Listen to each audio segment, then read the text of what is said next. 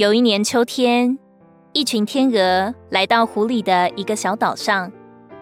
他们从遥远的北方飞来，准备去南方过冬。岛上住着老渔夫和他的妻子。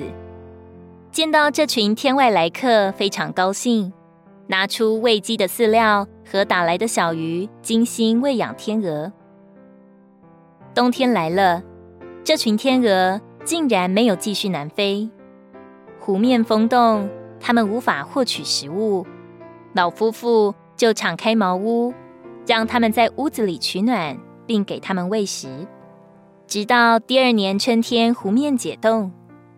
年复一年，每到冬天，这对老夫妇都这样奉献着他们的爱心。终于有一年，他们老了。离开了小岛，天鹅也从此消失了。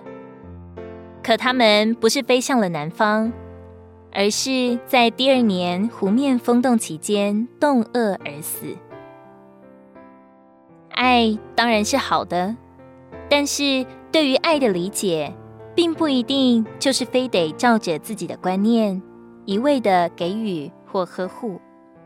正如渔夫夫妇这一种过分的爱，在不知不觉中，竟然成了致命的伤害。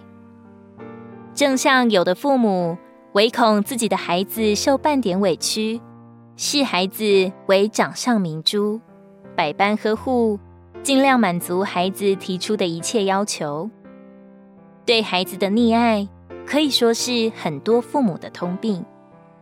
哪知这样无底线、无代价的爱，造成了孩子觉得什么都是理所当然的错觉，从而变得自私自利、平庸脆弱、贪婪任性。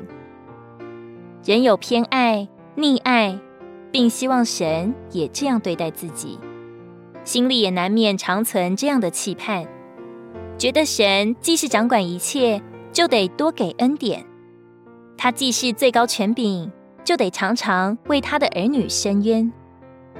岂不知神不仅是爱，同时也是公义的吗？他不会溺爱我们，而是允许我们在平凡的生活中学习忍耐，并等候我们经过所命定的成长过程。其实堕落过的人性已是千疮百孔，我们凭着自己所发出的爱和善，也不过成了那狡猾者所操弄的玩偶。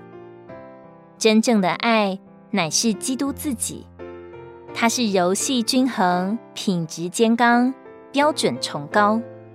我们若操练与它是一，与任何人之间，便不会再有相连不足或相爱过度的情形了。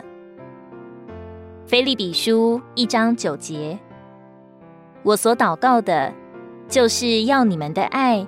在充足的知识并一切的辨识上，多而又多的洋溢。如果你喜欢我们的影片，欢迎在下方留言、按赞，并将影片分享出去哦。天天取用活水库，让你生活不虚度。我们下次见。